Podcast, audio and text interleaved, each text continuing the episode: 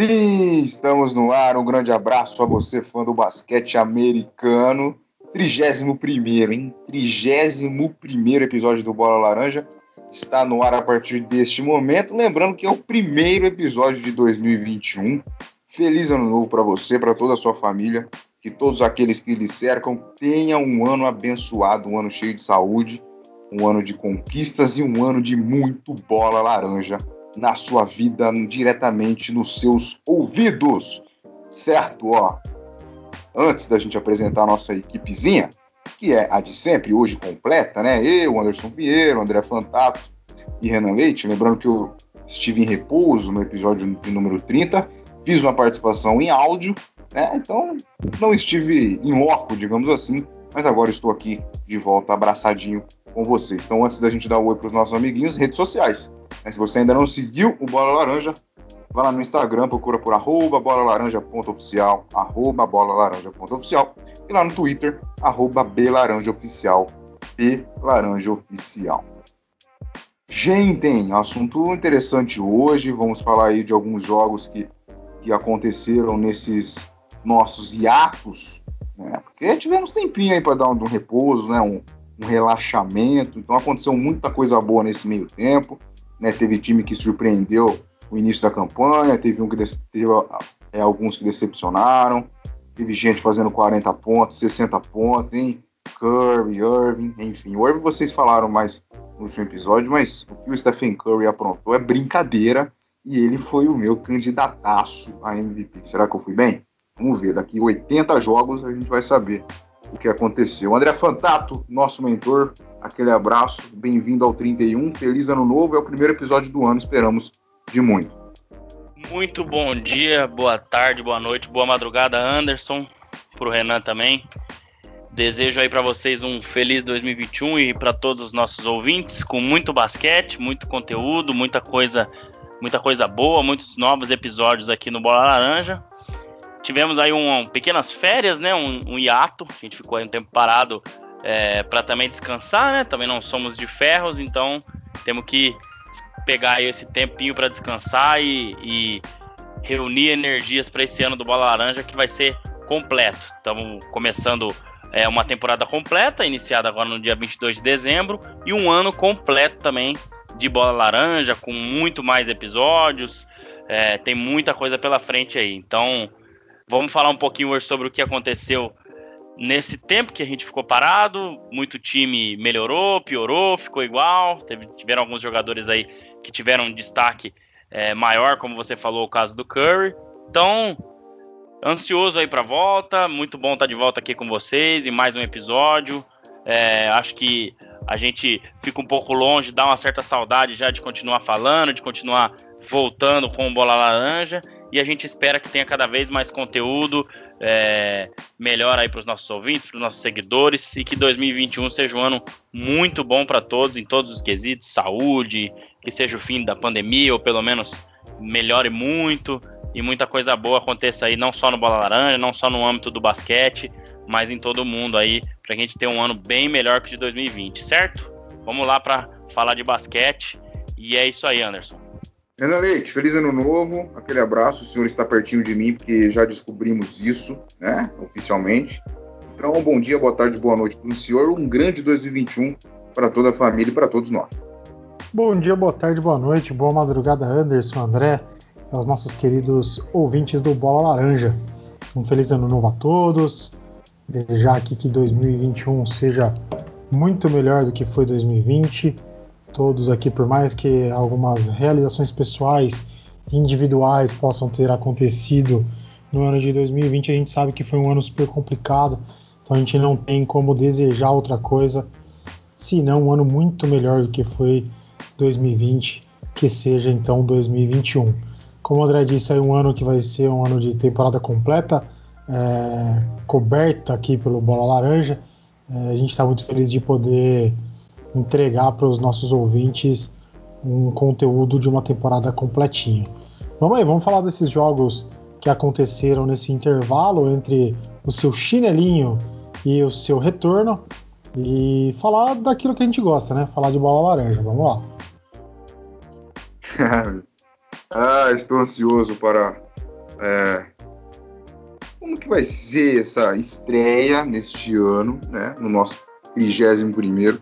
E legal que a gente começou o primeiro né, episódio no 31 primeiro. Legal, né? A gente está conseguindo ter sorte nesse, nesses detalhes aí. Bom, vamos lá então, gente. Vamos começar a falar um pouquinho dos jogos. Eu confesso a vocês que eu não assisti praticamente nada nesses dias aí, né? A partir dessa semana a gente vai começar a se organizar, porque vocês sabem, né? Final de ano, mesmo né, a gente estávamos em um ano diferente, né? Um final de ano mais cauteloso, mas mesmo assim a correria continua. Né? Isso nunca muda, independente do que a gente vive. Então, ainda mais pelos horários dos jogos, a gente tinha jogo começando né, aí já na madrugada, então ficava um pouco complicado. Mas vamos tentar falar um pouquinho do que a gente viu, dos highlights também, o que mais se destacou aí nessas nesses últimos dias, né, os grandes destaques aí. Observo aqui a classificação do leste, por exemplo, tem o 76ers, né, tem o Pacers, são times aí que a gente sempre citava, citava, citava, né? Claro que foram apenas seis jogos, falta muita coisa, mas a gente, no momento em que a, em que a temporada está rolando, a gente não pode fazer muito exercício futurístico. A gente tem que falar do que está acontecendo. Né? E nesse momento tem muito time surpreendendo, até porque o Cavaliers, né, senhor André Fantato, já liderou a conferência essas semanas atrás aí. Agora perdeu aí dois jogos, mas estava bem. Mas pelo que a gente conhece, essa classificação aí vai mudar mais demais, demais, demais da conta, né? Senão a gente tá ferrado nos nossos palpites lá pro final da temporada, né não? Pois é, Anderson. Tivemos aí já algumas pequenas surpresas nesse começo de temporada. Como você citou aí há pouco, o Cleveland começou a temporada 3-0, arrasador, com boas vitórias. É... Perdeu dois jogos, é verdade, mas ganhou é, o último jogo, então tá 4-2 a equipe do Cleveland. Foi uma boa surpresa, mas é como você falou, é, eu acho que que é muito cedo ainda, muita coisa que acontece agora realmente não não dá para tirar muito como base, é como você falou, é, a gente é difícil fazer exercício futurista, então a gente tem que falar o que está acontecendo agora, mas pegando exemplos de outros anos. É, eu, ve, eu, lembro que o Orlando Magic liderou há uns dois, três anos atrás, até, até a décima rodada mais ou menos. É, então se, sempre tem assim é, esse começo os times que talvez estão mais descansados porque não jogaram os playoffs. É o caso do Cleveland, né, que está parado desde março. Então esse ano você tem uma é, algo ainda, um descanso ainda maior dessas equipes. E você tem as equipes que chegaram na final, que é o caso do Miami Heat, o caso do Lakers que foi campeão, o caso do Clippers que jogou a bolha, que estão um pouco mais desgastadas e tal. Então também tem esse fator é, que a gente tem que avaliar. Mas falando do Cavs, que eu acho que foi um destaque positivo, eu vou começar por ele é, tem algumas coisas bem interessantes é, no caso do Cleveland. É, como a gente citou aí, é um, é um time que é, citou há pouco, acho que nos episódios de pré-temporada, até do clubismo lá, falei um pouco do Cavs. É um time que, que tá em rebuild já há um bom tempo e vem apresentando, pelo menos nesse começo de temporada, é, algumas coisas interessantes. A, a mais interessante para mim é o Colin Sexton é, tá no seu segundo ano de NBA. É um jogador, terceiro ano de NBA, se eu não me engano. Ele foi draftado há dois anos atrás, né? Ele, no primeiro ano do LeBron no Los Angeles, ele já estava lá, 2018. E com 22 anos, ele vem tendo aí um começo de temporada muito bom. É, são 26 pontos por jogo, com 55% de aproveitamento na bola de 3.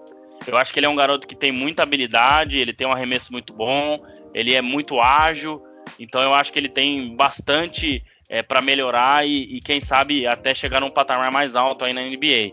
Eu acho que, embora seja começo, mas é um candidato também a Most Improved Player, dependendo do que, do que ele conseguir manter esse ano. Acho que ano passado ele fez um ano bom, mas agora ele está com números é, interessantes. Né? Claro que vai depender muito do que o time vai oferecer para ele o ano todo, mas eu acho que é o fator mais interessante desse Cleveland.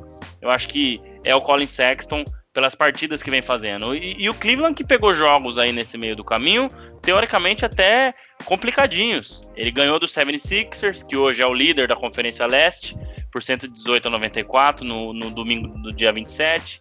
Ele venceu numa virada muito bacana contra o Hawks, que também é um time que está surpreendendo legal. Tem o Trey Young jogando muito, por 96 a 91. Então não foram só vitórias é, em jogos fáceis, como foi contra o Hornets e contra o Pistons, que são dois times que estão lá embaixo. Então acho que tem essa, é, essa esse ponto positivo é, do Cleveland. É um time que pega bastante rebote ofensivo.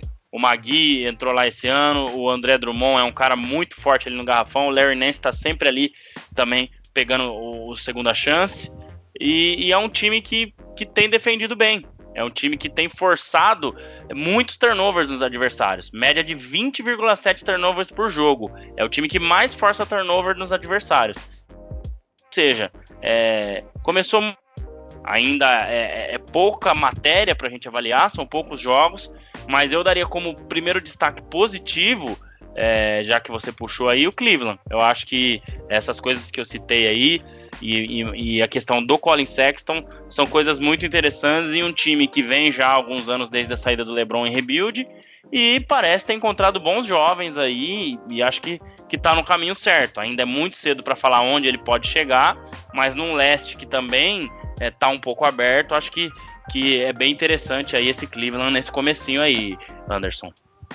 André, para falar em cima do que você estava falando aí, é, olhando a classificação do, do leste, como é difícil fazer é, prognóstico cedo, né? É, a gente sabe que essa, essa classificação que está aqui por hora não vai durar por muito tempo. Mas, cara, do segundo ao sexto, é, o Boston Celtics está em sexto ali, tem, uma, tem um, um asterisco nisso que eu vou falar. Mas estão todos com quatro vitórias e duas derrotas. Isso. Quer dizer, é muito, é, tá muito no bolo ainda, né? A gente Sim. pode até, é, como você falou do Cleveland, que realmente tem um jogo interessante, né? Um time que tem uma, que tem uma estratégia defensiva muito boa e, e age bem em cima disso. É, mas ainda é, é muito bolo ainda, cara, pra gente, pra gente conseguir sacar aí uma, uma nossa, um super destaque, né? É. é. E como você disse aí, quem pensaria no começo dessa temporada que Orlando e Cleveland estariam em terceiro e quarto, por exemplo. Mas, vamos lá, vamos lá ter é, temporada pra gente falar, Eu acho que até o final desse mês ainda a gente vai ficar um pouco assim. Quando tiver aí já cada time com 20 jogos, 25 jogos disputados, que já chega a um terço do campeonato, acho que já dá para ter uma ideia. Pensando Sim. aí que são 72 jogos, né? Vamos fazer uma conta rápida aí, 22 jogos e meio, mais ou menos, né? Se, se eu não tiver errado é mais ou menos o que vai. É, o que a gente vai ter, 21 jogos, mais ou menos isso, né? Então, eu acho que é, é cedo ainda para falar, mas eu daria como, como destaque positivo já do lado leste o Cleveland. E para complementar um pouco mais esse lado leste também, é, eu queria já também falar do, do, negativo, né? Queria aqui já soltar os cachorros como gosta o nosso apresentador Anderson. É, eu falei muito bem aqui no, no na semana é, na, no, na, semana retrasada, no, no, nosso último episódio, logo depois dos jogos de Natal, do nosso queridíssimo Brooklyn Nets de Kevin Durant e Kyrie Irving. Com pífios três vitórias, né? Pífias três vitórias e quatro derrotas. É, hashtag ou asterisco ou ressalva, claro, calma, ainda é muito cedo, ainda muita coisa deve acontecer mas tem alguns pontos importantes que eu gostaria de destacar desde já. A lesão do Spencer Dinwiddie, que deve voltar somente na próxima temporada, é uma coisa, é um ponto importante para esse time. Por quê? Eu vou fazer um exercício aqui, é, o Renan pode até é, ajudar aí com uma certa dose de clubismo, que é a seguinte: a gente pensa num time que está em montagem, um time que tem duas estrelas muito boas, que é o Kevin Durant e o Kyrie Irving, dois caras fora de série. Mas assim, se você perde um jogador dessa importância, eu acho que fica uma, é, fica algo assim complicado, porque pensa Renan, se o se o se o Utah Jazz, por exemplo, você tem ali o, o Donovan Mitchell e o Gobert Talvez o terceiro homem seja o Mike Conley ou o próprio Bogdanovich, não sei. Mas você perder um cara desses no time é assim muito significativo. É claro que não é significativo igual Kyrie Irving e Kevin Durant. Então só para trazer aí para o exercício da importância do Dinwiddie para esse time, que no ano passado foi um dos melhores ou se não o melhor jogador com 20.6 pontos de média, é algo que talvez pode ter balançado um pouco psicologicamente, sabendo que precisavam contar muito com ele. Então, com fazendo esse exercício aí, acho que você que acompanha consegue entender o que é perder um jogador desse calibre para esse time. Não, não, não bastando isso, é um time que não defende absolutamente nada ou quase nada. Assistindo, eu assisti a maioria dos jogos do Nets. Eu assisti o primeiro jogo, uma boa parte via reprise, eu assisti o jogo de Natal inteiro, eu assisti a, a derrota contra o Hornets e ontem eu vi boa parte da derrota contra o Wizards também. Cara, é assim, um time sem defesa nenhuma. Nenhuma. É um time que, é, apesar de não parecer tão ruim, até escutei isso hoje um pouco mais cedo, estava ouvindo um podcast. Ele aparece em segundo em field goal, é, em porcentagem né, de arremesso de quadra do adversário. Ou seja, eles, os adversários acertam 42,5% dos arremessos contra o Nets. Segundo, opa, ótimo. Só que esse número ele está muito atrelado com as vitórias contra o Golden State e contra o Celtics, as duas primeiras, em que o Golden State errou 200 arremessos livres e o Celtics também. Então isso fez esse número cair, né? Acho que eles entraram em uma sequência de derrotas em que eles estavam com 17% só, de 20% do, do, do, né, do aproveitamento do, da outra equipe adversária. E isso a gente vê que não é muito real. Então eu acho que isso que maquiou um pouco esse número. Porque no resto é, é muito ruim. É muito ruim. O, o Nets é o, é o, último time em rebote, é o time que mais deixa o adversário pegar rebote. Ou seja, o Nets não pega rebote nenhum, tanto ofensivo quanto defensivo. Eu acho que o Kevin Durant, eles estão deixando ele jogar mais nessa função, porque por ser mais alto, mas nunca foi muito a função dele. A gente sabe o jogador que ele é, pontuador, é um cara que arremessa muito bem, é um cara que dificilmente erra na, nas bolas de segurança que ele tem, mas ele não é um cara para ficar pegando rebote ali. Apesar de, de fazer isso, mas quem tem que puxar isso é DeAndre Jordan, Jared Allen, que, que estão muito mal, né? Então eu acho que o Nets é, ele tem essa questão da defesa é, o ataque não tá tão fluido como a gente já viu. Eu acho que isso eles vão se acertar, claro. É, ontem teve uma bola na mão do, do Kyrie Irving para decidir, depois a outra no do Kevin Durant e nenhum dos dois conseguiu decidir. Até rolaram vários memes aí, né, do Kyrie Irving falando: "Ah, agora eu tenho alguém que pode decidir jogos igual a, igual a mim". E não foi o que aconteceu ontem contra o fraquíssimo Wizards também, que, que tinha perdido quase tudo que jogou. Então eu deixo um ponto de atenção. É, eu acho que eles precisam ser mais é, é, a palavra que eles usam nos Estados Unidos é, é, tough, né? Que é duro, que é, é difícil de, de, de, bater. Então acho que eles são muito moles mesmo. A, a defesa eles deixam fazer o que quiser, é, os ataques adversários. Então esse é um ponto de, de, exclamação. Acho que não é só isso. Acho que esse é um, um dos maiores problemas do Nets. Então nessa toada que tá indo aí, eu vejo que o problema pode ser maior do que eu imaginei. É, né, que quando falei que o Nets pode, poderia ter alguma é, alguma algum, algum percalço aí. Acho que pode ser muito maior do que eu imaginei. Mas enfim, ainda é cedo, como a gente já falou. Mas tem essas questões aí. Eu acho que o Nets ele tá decepcionando um pouco é, para fechar esses meus primeiros destaques aí do leste. Então, acho que são coisas para o torcedor do Brooklyn ficar de olho aí. André, mas assim, como eu disse que é cedo para falar do, dos times que estão ali no, no, no, bolo, ali na, na zona da confusão do, do, do leste, é, eu acho que realmente o, o Nets tem, tem mostrado muito, muita inconsistência defensiva. Acho que a palavra é essa, né? Eles deixam muito o outro time jogar, não, não, o outro time não tem medo de atacar o Nets. É, apesar de ter jogadores que, que, possam até causar medo, mas o sistema do time não causa medo. Mas você não acha que isso também é, é a falta de jogar junto? O Nets, essa formação do Nets joga junto há pouquíssimo tempo que falta ajuste, falta entrosamento, falta mais jogos, o time se conhecer mais para ir, claro, né, isso vai muito do que o Steve Nash enxerga ali dentro de quadra, mas ele, ele enxergando essa, essa deficiência defensiva, ele ir fazendo ajustes até o Nets se tornar um time equilibrado, que é um time bom de ataque, sem dúvida. Tem grandíssimos nomes que sabem resolver um, um jogo ali. Mas acho que vai um pouco desse equilíbrio, né? Dele, dele começar fazer ajustes agora. Tá muito ruim do jeito que tá. Não dá para falar que o Nets é, é, um time confiável, mas eu acho que se o, se o Steve Nash é, conseguir ir fazendo ajustes defensivos nesse time, ele, ele sim pode ir longe. É. Não, eu, eu também acho, mas eu acho que tá um pouco pior do que poderia. Eu enxergado assim.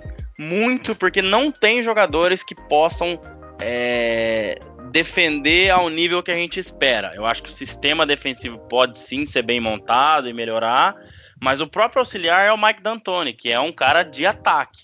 E a gente sabe que o ataque sempre foi forte dos times dele, é, assim como o Phoenix Suns lá atrás, como o próprio Houston Rockets agora com James Harden e tudo mais. Então esse, esse é o meu ponto de, de, de atenção.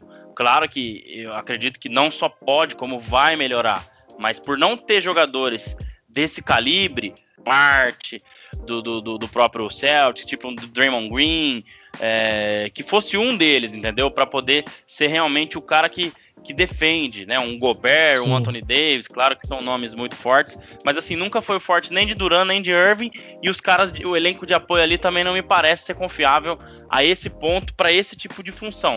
Mas eu acho que eles vão sim se acertar. Ainda tem as trocas do meio de temporada, que a gente sabe que podem acontecer, mas assim, olhando por agora, eu acho que tá um pouco pior e talvez já acende uma luzinha de que, opa, isso aqui a gente tem que melhorar e muito. Não é pouco, não que se fosse melhorar pouco, eu acho que talvez eu não falaria isso para você. Eu falei, não, Renan, eu acho que realmente, cara, é, acho que com os ajustes ali, mas pelo que eu tenho visto, precisa melhorar e muito essa, esse setor é, do time. Então, acho que só fica essa ressalva aí é, quanto ao Brooklyn Nets.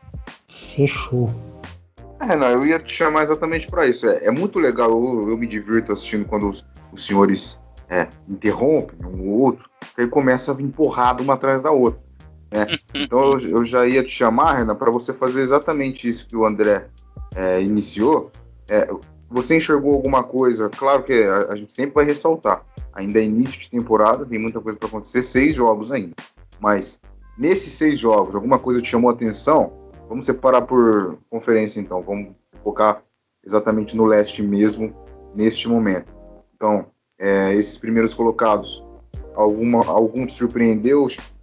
Chamou atenção. Esse 3-4 do Nets também, você pode falar um pouco mais do Brooklyn Nets. O Heat também, que é o atual vice-campeão. É, tá 2-3, ainda vai jogar mais um, né? A gente tá faltando um jogo, mas tá 2-3. É, então, é uma, é uma classificação que ainda será muito mudada, a gente sabe disso. Mas então fala pra gente os, o, nesse balaio aí de 5, 6 jogos, o que te chamou a atenção e o que te deixou entristecido, meu caro Renan Leite.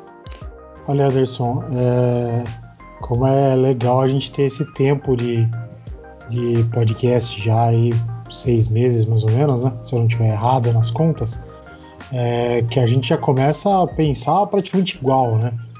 A gente não combinou muito, muita pauta hoje aqui, a gente falou só de né, mais ou menos por cima e, e eu tenho um destaque justamente para falar do Miami Heat de um jogo específico que quando eu estava acompanhando o jogo até mandei lá no, no grupo nosso do Bola Laranja é, falando isso, falando, cara, é, quem viu aqui esse, esse jogo de Bucks e Hit, que tava uma coisa é, doida.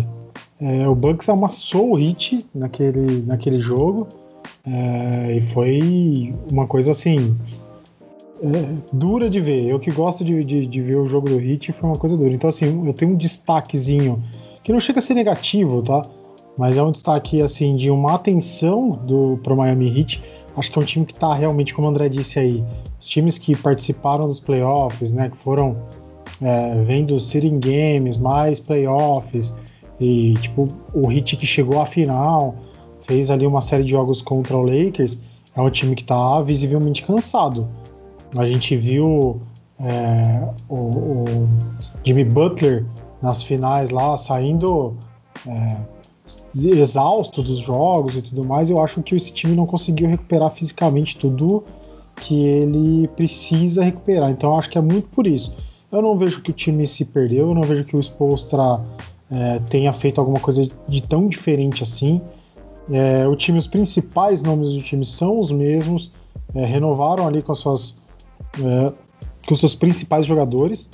Então acho que o, o está sentindo é, o físico. Acho que com o tempo aí é, eles, eles é, meiando aí esse, essa equipe, fazendo um rodíziozinho, o time vai recuperar a forma física. Eu acho que pode sim dar, dar bons frutos lá na frente.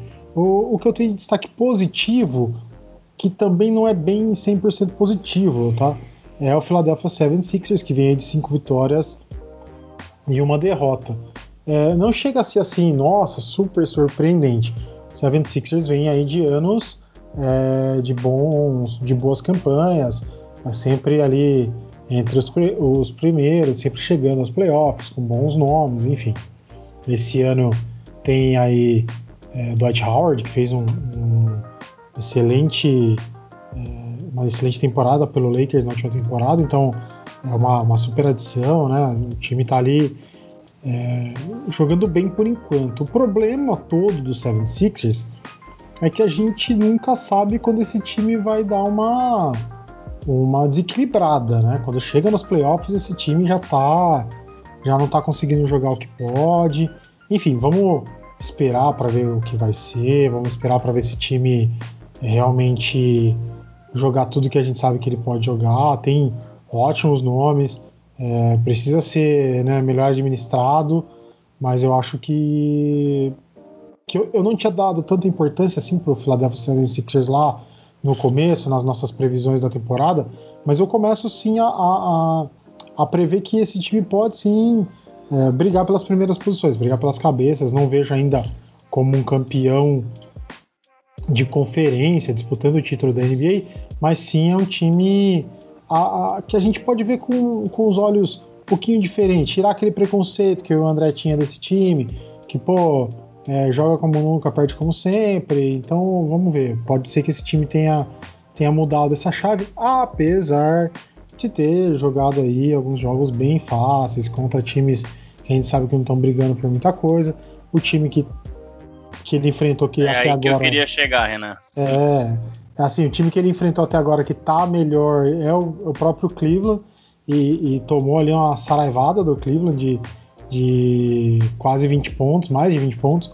Então, assim, esse time precisa ser mais testado, né? Por isso que eu falei que também, assim, tá bem, mas nem tanto. Ele precisa ser realmente mais testado. Mas vamos, vamos olhar contra os olhos. Eu tô tentando perder o meu, a minha visão negativa que eu tinha do 76ers. É, e, e, hoje eu tava é, até ouvindo o podcast do Brian Windhorst lá da ESPN, e eu escutei eles falar, eles falarem bastante, bastante disso, né? É, ainda não foi colocado à prova esse time. Então, realmente, eu acho que é aí que, que, que, entra essa questão. Claro, eu acho que tem o fator Doc Rivers que a gente tem que, que, que deixar é, sempre em evidência, porque ele sempre fez ótimos trabalhos. Acho que aquela derrota na bolha ela fugiu um pouco do que é o Doc Rivers. Eu acho que tinha muita questão de ego ali de Paul George, até do próprio Kawhi, que é quietão e aquilo lá aconteceu. Então eu acho que esse time tende a melhorar sim, porque eu acho que o Brett Brown não era o técnico indicado para esse time. E eu acho que eles tendem a, a, a, melhorar, principalmente na questão defensiva, como pensar mais o jogo. Eu acho que isso deve acontecer com o 76ers é, nessa temporada. Ainda não foi colocado à prova, é, os times que ele enfrentou não estão bem. A questão do Raptors, é, a questão do Pacers, Knicks, é, Wizards, então são adversários realmente é, bem abaixo do que a gente quer ver. O próprio Hornets e o, e o Cleveland, que foi a única derrota. Então tem essa, essa, esse ponto aí de atenção que eu queria chamar. Então acho que a gente ainda tem que esperar mais. Mas eu concordo com você. Vamos tentar tirar um pouco dessa carga negativa em cima deles, até pela chegada do Doc Rivers. Exato. A única carga negativa que eu ainda não consegui tirar é. É o Ben Simmons arremessar de três. Pode ser. Mas ele acertou, ele, ele, ele, tava com, ele, ele tá com aproveitamento melhor que o Luca Doncic. É claro que ele arremessou bem menos. Caramba, não, mas... cara, eu vou falar um negócio pra você. A nossa, a nossa carga negativa tá tão alta em cima de tantas pessoas e times que nem era dele que eu ia falar, mas olha, foi uma boa pescada, cara. eu, eu ia, ia falar, do nosso quem? querido é, Russell Westjolo, que tá lá no Washington Wizards, que tá com uma campanha maravilhosa nesse início de temporada aí com cinco derrotas e duas vitórias. Uma vitória exatamente em cima do Brooklyn Nets, é, até surpreendente do jeito que foi, com o Westbrook jogando bem e tudo mais. Cara, metendo uns baita de um tijolo lá, amassando o aro, mas até Sim. dentro do que dá para fazer, jogando bem. Raulzinho, super bem nesse time do Wizards, mas cara, dá pra ver que não, realmente não vai longe não. Ah, o carinho que vocês têm com o Russell, uma coisa de louco, né? Vocês gostam dele, vocês gostam. Ô, ô André, você não acha que o, o Renan queria? Ele ia, ele ia buscar no aeroporto. O que, que você acha? Será que o Renan aceitaria o grande Russell Westbrook no, no Utah? ah, será? Tá maluco, bicho. não, cara, eu acho que não dá para recusar. Eu acho que não dá para recusar. Só que, por exemplo, ele teria que jogar com alguém, é, por exemplo, o LeBron James, Kevin Durant, porque aí eu acho que ele abaixa a asinha dele lá embaixo e aí ele, ele é um cara que, que pode. Que isso acontecia quando ele jogou com o Durant. Então, eu acho que tem essa questão, né? É, dele, dele talvez saber a limitação dele. Então eu acho que é, esse é o ponto do, do, nosso querido Westbrook. E eu acho que talvez ah, o Renan não aceitaria por isso, porque ele ia chegar, ia querer ser Westbrook, porque eu sou maior que Donovan Mitchell, que, que Gobert, que qualquer um. Então tem esse, tem esse porém.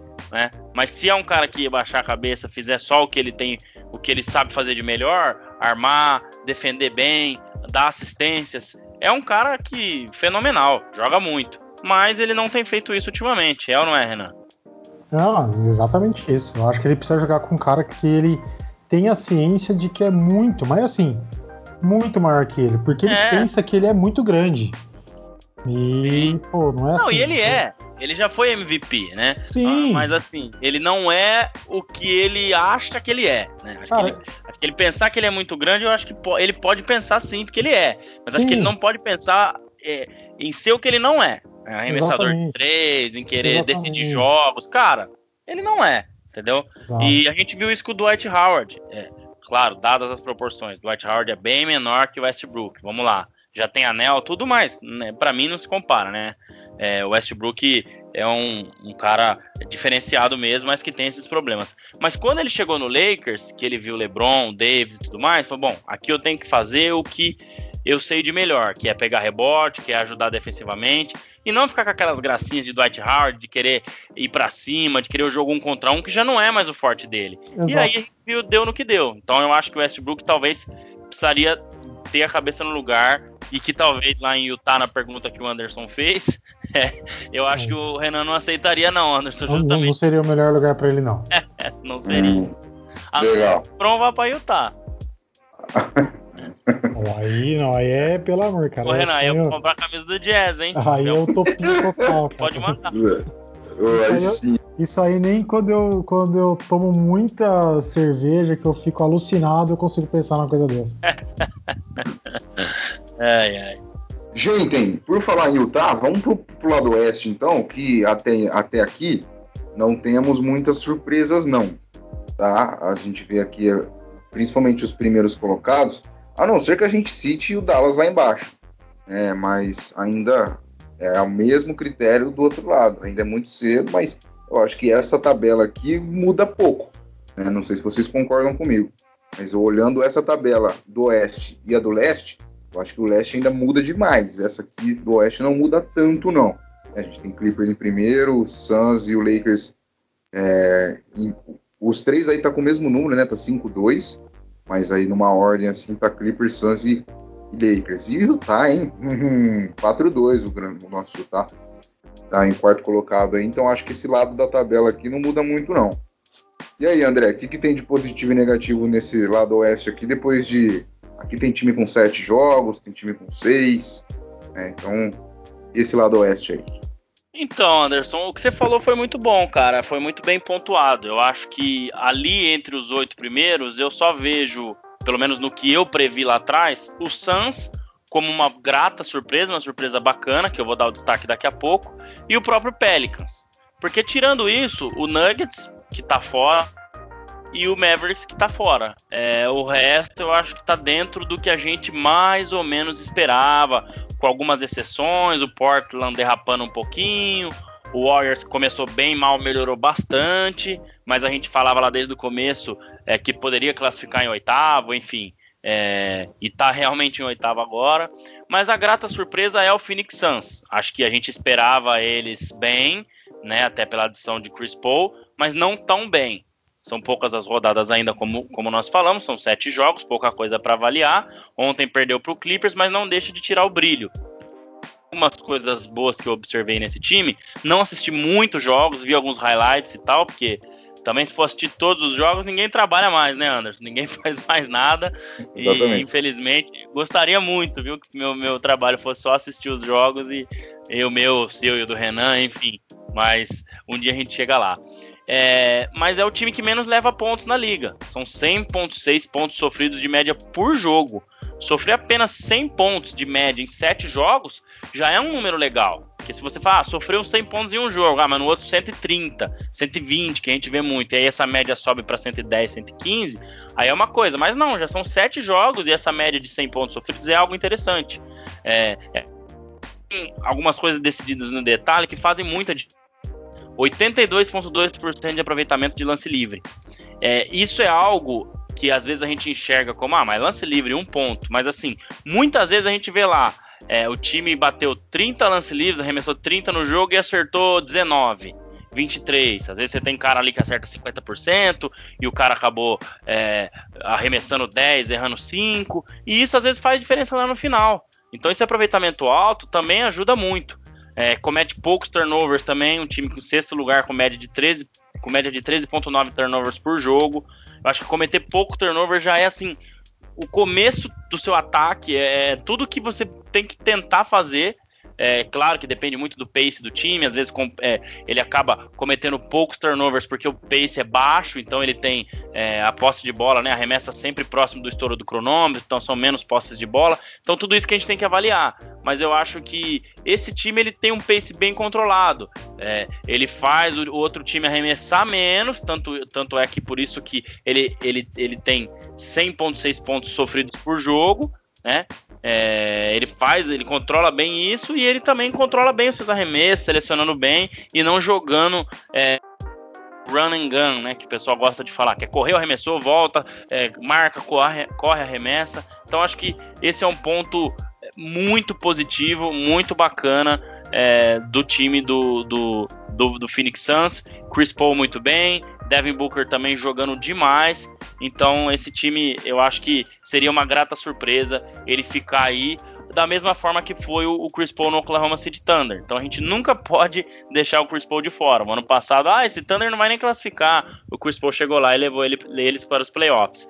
Então eu acho muito muito interessante o Phoenix Suns estar tá aí. Espero que eles consigam é, se manter, porque é um time de tradição, é um time que já teve Charles Barkley, Steve Nash. Então é um time muito muito bacana. E como você falou lá no começo, eu queria destacar negativamente o Dallas. O Dallas hoje, ele é tá entre os piores times da NBA. Né? Ele tem duas vitórias e quatro derrotas. É, é claro que é muito começo, a gente tem Pistons e Raptors ainda com 1-5 e 1-4 atrás dele, e mais o Minnesota e o Grizzlies na mesma condição. Mas assim, cara, continua o que eu falei depois do dia de Natal. Um time que a defesa é muito ruim, um time que é, prioriza bastante o ataque, mas acaba tomando muitos pontos dentro do garrafão, acaba sendo um time que é, não tem muita atenção a essas coisas que são muito importantes no jogo. E o Doncic, que é, é um cara que eu votei para ser MVP, tá muito longe de chegar nisso. Eu acho que ele ainda vai se encontrar, mas ele tá chutando para 16% da bola de 3. Então, cara, é muito pouco, muito pouco. E às vezes isso me preocupa um pouco na questão do cara começar a, a forçar demais. E esse forçar demais, o cara vai perdendo a confiança, o, o time dele vai ficando ali naquele limbo de décimo para baixo, e isso pode se transformar numa, numa temporada ruim. É, embora seja cedo, mas claro que o coaching, coaching staff, todo mundo deve estar tá prestando atenção muito nisso, não só o Rick Carlisle quanto todo mundo ali do, do, do Mavericks, mas é algo que, que, tem que tem que prestar atenção. Então, é, eu acho que esse esse time do Dallas é, é assim tá, tá muito abaixo. É, foram jogos difíceis, teve Lakers aí pelo caminho, teve aquela vitória super maiúscula contra o Clippers, é, mas acho que não é suficiente. Então esse time, quando precisa defender, que é o problema. E uma pincelada final, acho que Lakers e Clippers estão no, no, no ritmo ainda um pouco de treino. O Lakers com gratas surpresas, assim, Schroeder, é, o próprio Montrezl Harrell, exatamente o que a gente falou, ajudando muito, tirando muito a carga de LeBron e Davis. É, 40,6% de aproveitamento na bola de 3. Talvez era o que a gente mais criticava o Lakers na temporada passada. O Renan vai lembrar bem, com o Danny Green, ou seja, quem for estava arremessando ali. Então, um número muito, muito alto. Terceiro time na bola de 3. Puxado muito pro Schroeder. É, Wesley Matthews muito bem. Começou mal, mas vem muito bem. E o Kyle Kuzma.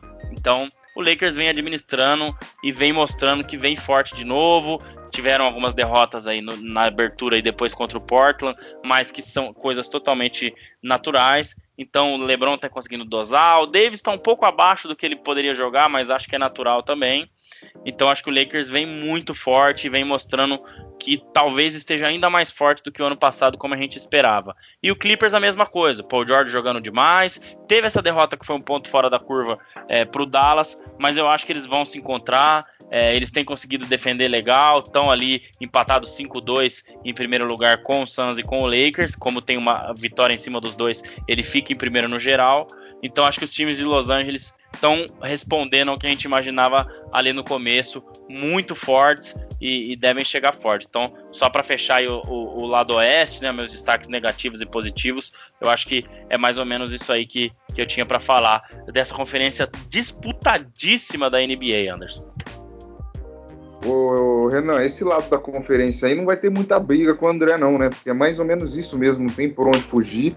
Vejo eu poucas surpresas, a não ser é, se a gente levar a bagagem da temporada passada, acho que o Nuggets aí tá bem abaixo, o próprio Dallas, mas daí para cima tudo normal, né? Então, infelizmente, eu não verei é, porradaria entre você e o André neste, neste momento para falar sobre este lado, mas te dou a palavra para você enxergar algum lado positivo e um negativo que você observou nessa Conferência Oeste depois de sete, seis, sete jogos, né? Vamos lá, Anderson. Aqui, esse lado da conferência, né? O Oeste é aquela famosa frase que a gente escuta desde que a gente é pequeno, né? Aqui é onde o filho chora e a mãe não vê, cara. Aqui o negócio uhum. é pegado aqui. Cara, você é pensa. Você é, pensa que o Grizzlies, que participou do, do, do play-in no ano passado. No ano passado, não, né? Na temporada passada, mas agora já. Hoje, dia 4 de janeiro de 2021, já é ano passado é, tá em último lá com, com 2-4. Você pensa que o Spurs do Popovich tá lá com 2-4. Você pensa que o Dallas tá com 2-4. É, são times que a gente costuma colocar eles um pouco acima, né? É, e mesmo assim os oito primeiros ali não tão discrepantes, né? São, é, é coerente. Então, cara, é, é um lado da conferência que é disputadíssimo. Então, assim, por mais que esteja no começo, é até um pouco contraditório o que eu vou falar, mas sim, os resultados que tem agora já são muitíssimos, muitíssimo importantes para o resto da temporada. É, porque aqui não é igual na, no leste que o cara consegue recuperar depois, o time consegue correr atrás e fazer uma campanha melhor. Aqui não, aqui se começa a desgarrar muito agora, depois já começa a ficar um pouco difícil. Apesar desse ano a gente saber que tem um, uma disputa diferente, o torneio de play-in foi é, oficialmente inserido aí na, na, na, NBA. Depois a gente pode, é, no próximo episódio, até detalhar ele melhor. A gente não, não, não, chegou a falar muito dele aqui. A gente detalha um pouco melhor. Mas, então, assim, outros times têm, têm chances, ou times que ainda não encaixaram têm chances, mas é um lado da liga muito difícil e já há muito tempo é assim. É, o que eu tenho para destacar aqui de, de positivo é o Clippers, apesar dessa, desse jogo insano que foi contra o Mavericks, que teve aí os dois primeiros quartos, uma sequência de 36, 13 e 41, 14. Cara, você pensa que você fez 27 pontos, enquanto o outro time fez 77. São 40 pontos em dois quartos. É, tô errado na conta? Não, é isso mesmo.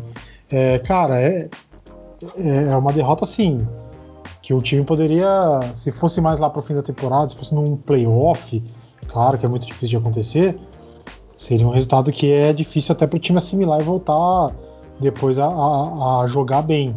mas o Clippers é um time bem maduro. É, acho que o Tyron Lu tá ali na medida do possível, dentro daquilo que ele sabe fazer, fazendo sim um bom trabalho. Acho que a gente tem muito, muita essa casca dele de dele não ter sido um bom treinador lá em Cleveland, dele é, ser um, entre aspas, um capacho do LeBron lá em Cleveland. Mas também vamos tentar tirar essa, essa cisma que a gente tem dele, igual a gente tem lá do, do 76ers, e tentar ver o, Ty, o Tyron Lu com, com bons olhos. Mas não tem jeito, toda vez que fala dele, eu lembro daquela entortada que ele levou é, quando hum. jogava lá pelos lados de Los Angeles. É. É, então, assim, eu vou, eu vou destacar o Clippers por obviedade. Né? Ele tem a mesma campanha que o Lakers e a mesma campanha que o Suns, mas vem jogando assim bem. Eu acho que o Paul George, assim como eu já tinha falado, conseguiu ali entender o papel dele para o time. Não sei se ele vai conseguir levar isso bastante à frente, se isso vai é, é, continuar durante a temporada com mais com mais jogos. Enfim, a hora que precisar um pouco mais dele, a gente precisa ver como que é isso.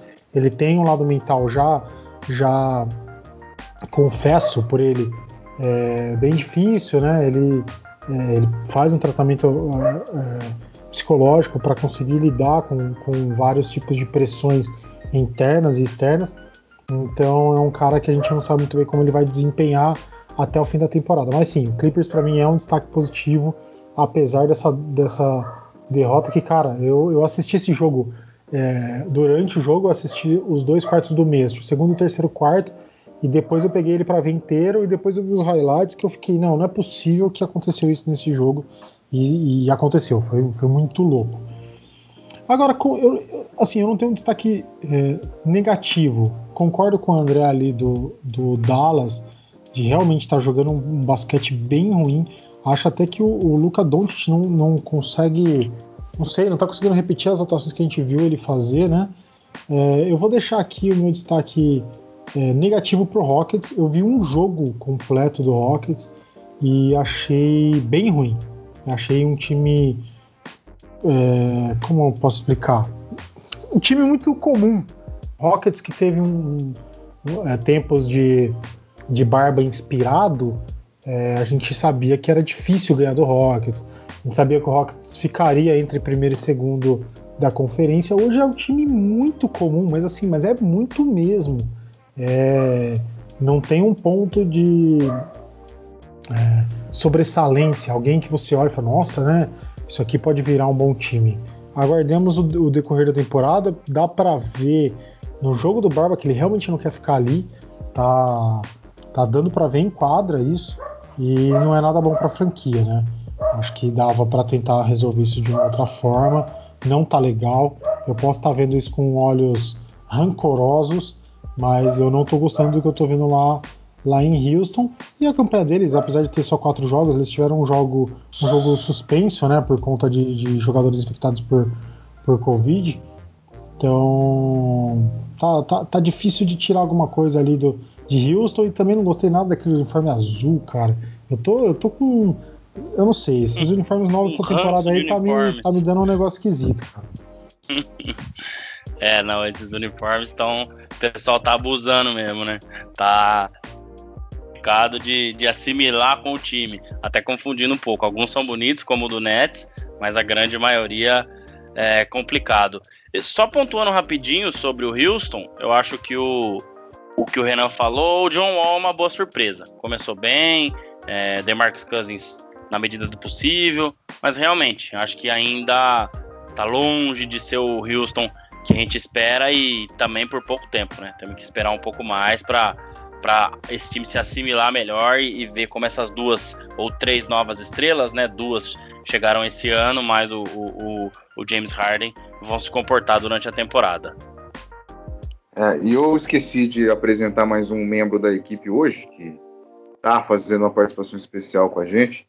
É, ele participou bem agora das falas do Renan, que é algum cachorro que tem por aí. Ele, ele participou bem, deu a opinião dele. Com certeza então, que é da minha rua. Sim, porque o que não falta aqui é cachorro.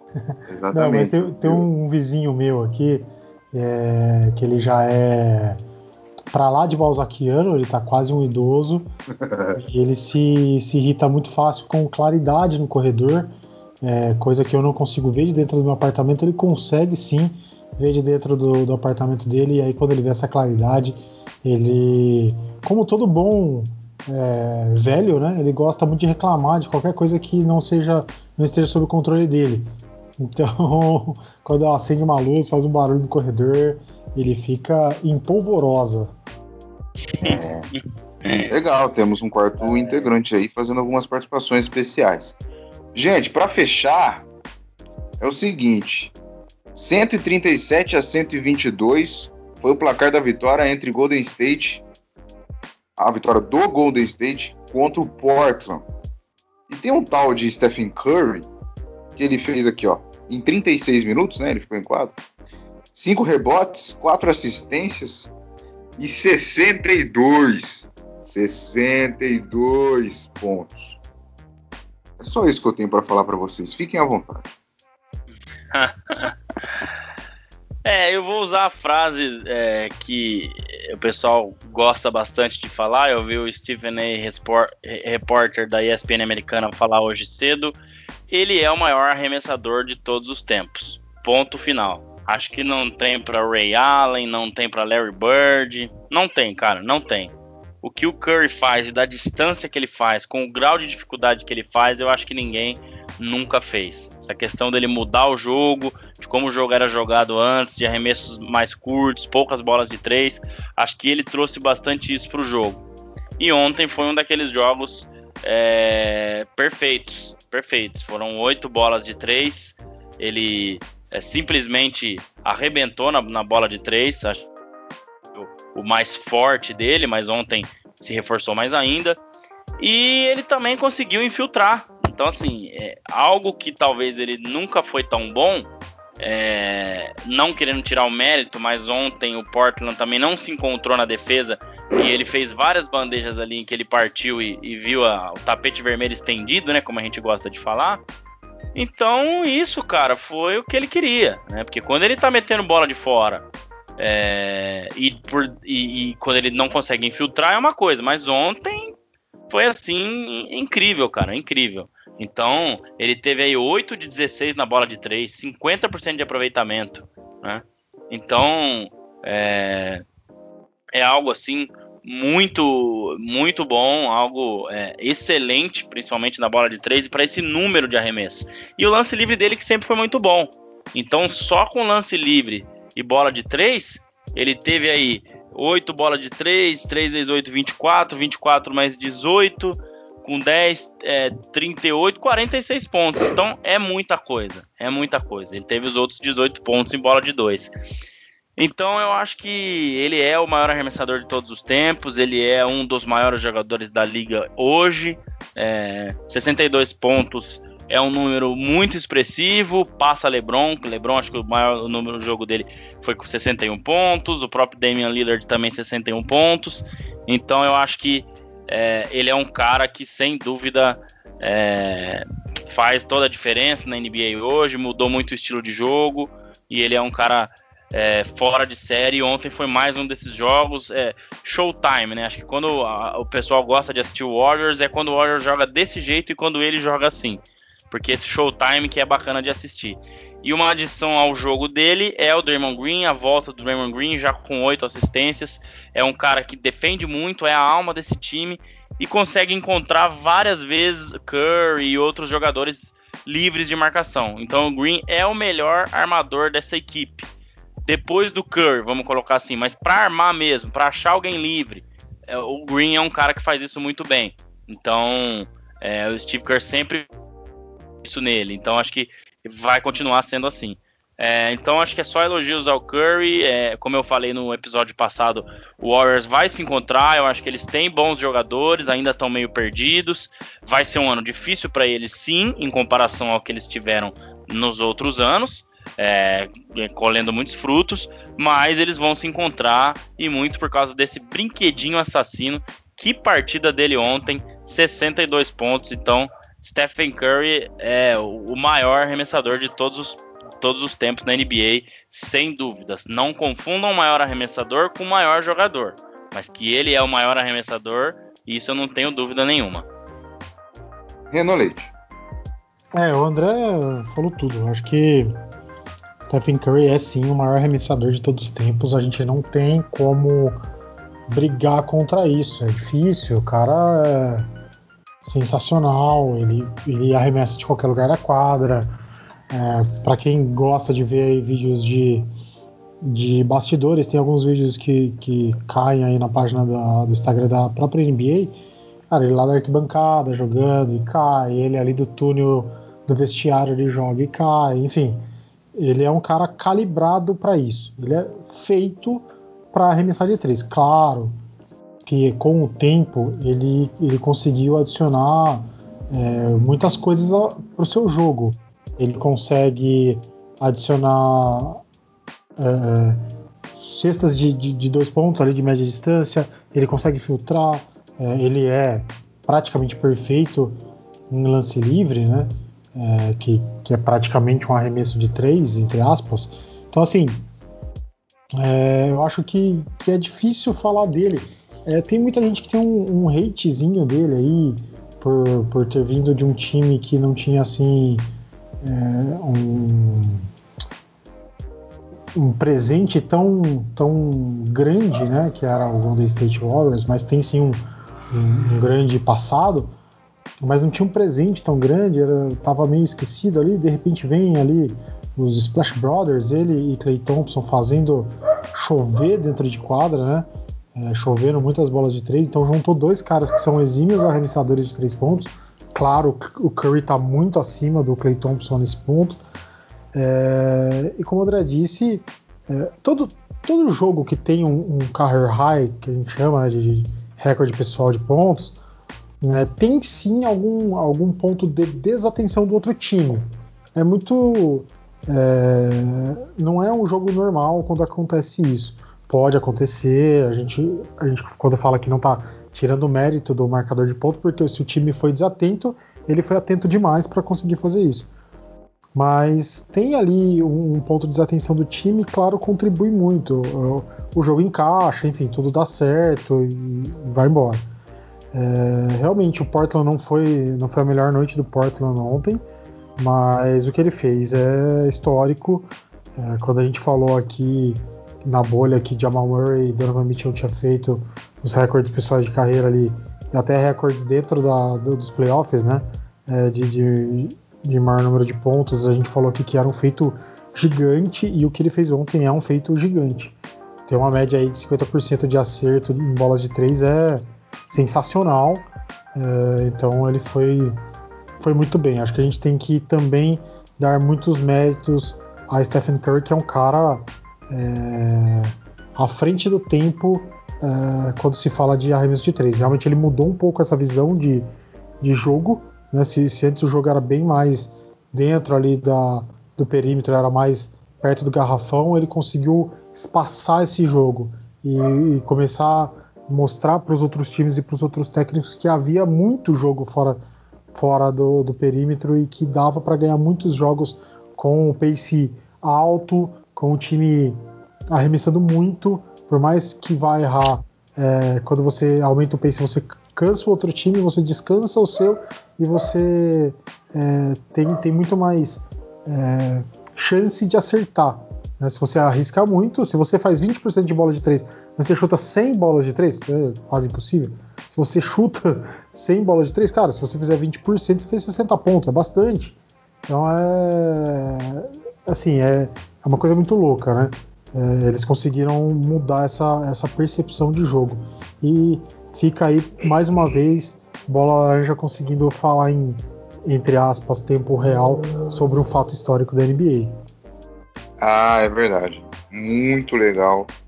Parabéns ao Curry, né? Que é um cara que é um monstro mesmo, absurdo. Concordo com vocês também, que é o maior arremessador da história. E é sempre bom ponderar o que o André disse. Não confundam o maior arremessador com o maior jogador. É diferente. Mas o Curry, com certeza, o cara. Como esquecer aquela narração de Everaldo Marques, né? Mandando ele pro inferno na maior camaradagem possível. Quando ele acertou uma cesta por trás do, da quadra. Normal. É, normal. tem uma surpresa e saiu rindo, como se fizesse isso todos os dias e a gente sabe o que ele faz. Senhores, hora de dar tchau, né? Hora de dar tchau. Episódio 31 está chegando ao fim. Pontuamos hoje, então, os lados surpresas e os lados que estão devendo de, das duas conferências, né? Da leste e da oeste. E pincelamos aí essa baita partida que o Curry fez, anotando 62 pontos para a vitória do Golden State, chegando a 3-3. 3-3. Vamos ver. Vamos ver aonde esse Golden State pode chegar. Eu disse que classificaria em quinto. Já tô com medo disso. Mas, mas vai, acho que vai. Vamos ver até onde. É, mas o Curry, com certeza, agora que o Green voltou também, vai ser um cara que vai ajudar bastante a equipe da Califórnia. Senhores, é hora de dar tchau. André Fantato, obrigado por mais uma aula, mais uma participação neste dia 4 de janeiro de 2021, né? Nosso primeiro episódio do ano. Que sejam muitos, muitos e muitos e muitos, que esses 31 se transformem em vários outros aí. Não é bom fazer projeção de número, né? Mas então que, que continue, André. Até a próxima, até semana que vem. Aquele abraço. Valeu, Anderson. Valeu, Renan. Muito bom estar de volta. 2021, ano novo, coisas novas. A gente, né, como falou aqui já no último episódio do ano, vamos, vamos tentar trazer cada vez mais conteúdo, cada vez mais coisas legais aqui para os nossos ouvintes, nossos seguidores. E é isso aí. Vamos para mais um ano. Obrigado você aí que está nos ouvindo, que está sempre nos ouvindo, as pessoas que sempre mandam mensagens, as pessoas que sempre é, mandam comentários no Instagram. Vamos ver se no próximo episódio a gente abre esse, esse leque de novo para as pessoas poderem interagir também, que é muito legal. E vambora, vambora que semana que vem tem mais. NBA continua pegando fogo. Teremos mais notícias, mais informações na semana que vem, com certeza. Mais recordes quebrados também, que é muito bom. Valeu, grande abraço. Semana que vem estamos de volta.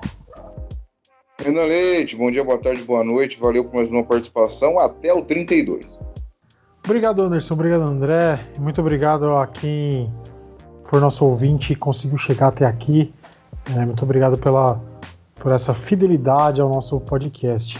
Vamos lá, vamos falar mais semana que vem de, de NBA, do jeito que você gosta de falar no nosso 30-32. E é. vamos lá, essa semana tem bastante jogo bom. Amanhã tem um Brooklyn Nets e Utah Jazz que eu tô maluquinho de vontade de ver. E, e vamos lá, vamos, vamos, acompanhar tudo que tem para semana que vem a gente estar aqui afiadinho para passar mais opiniões sobre essa bola laranja que não para de subir. É verdade, é verdade. Muito bem, gente. Obrigado para você que chegou até aqui. Continue nos acompanhando aí, é, os nossos bastidores nas redes sociais para saber as novidades, né, tudo que vem por aí.